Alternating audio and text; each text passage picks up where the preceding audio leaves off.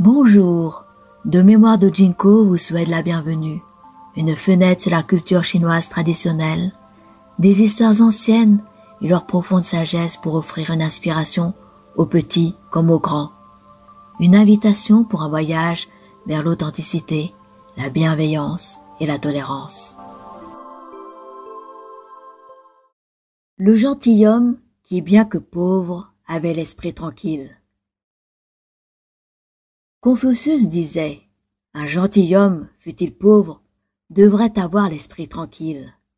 Cela veut dire qu'un gentilhomme devrait être en paix, même pauvre, et ne pas perdre sa bonne humeur.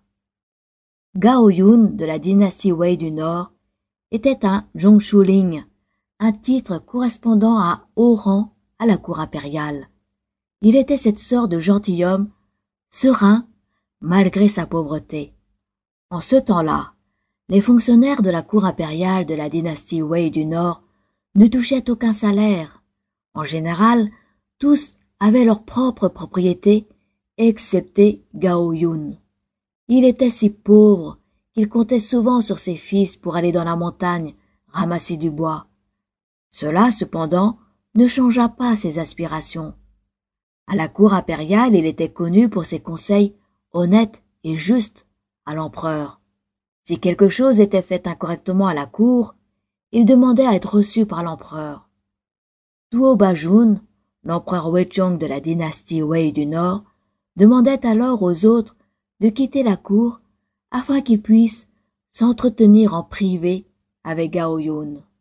Parfois, les mots de ce dernier étaient très passionnés et allaient droit au but. Quand Tuo Bajun ne pouvait plus supporter de l'écouter, il demandait aux autres d'escorter Gao Yun à bonne distance. Tuo Bajun, toutefois, avait une grande confiance en Gao Yun et le promut au rang de Zhongshuling. Un jour, Luli, un fonctionnaire de haut rang, ne put s'empêcher de dire à l'empereur Tuo Bajun Votre Majesté, bien que vous ayez favorisé Gao Yun, il est très pauvre. Surpris, l'empereur s'exclama. Comment est-ce possible? Loli répondit.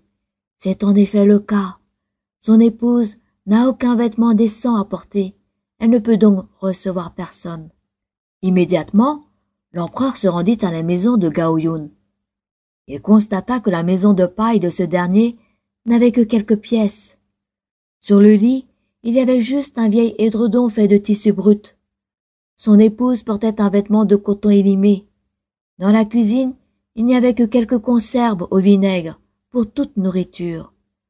Tout au fut profondément remué et offrit immédiatement à Gaoyun cinq cents rouleaux de soie et mille boisseaux de grains, et nomma Gao Yue, le fils aîné de Gaoyun, magistrat du canton de Chengel. Gao Yun déclina fermement cette offre. Mais l'empereur insista. Depuis lors, l'empereur Tuo Bajun fit encore plus confiance à Gao Yun et se référait souvent à lui en termes très respectueux plutôt que de l'appeler simplement par son nom. De mémoire de Jinko vous remercie d'avoir écouté ce podcast. Au plaisir de vous retrouver avec d'autres histoires.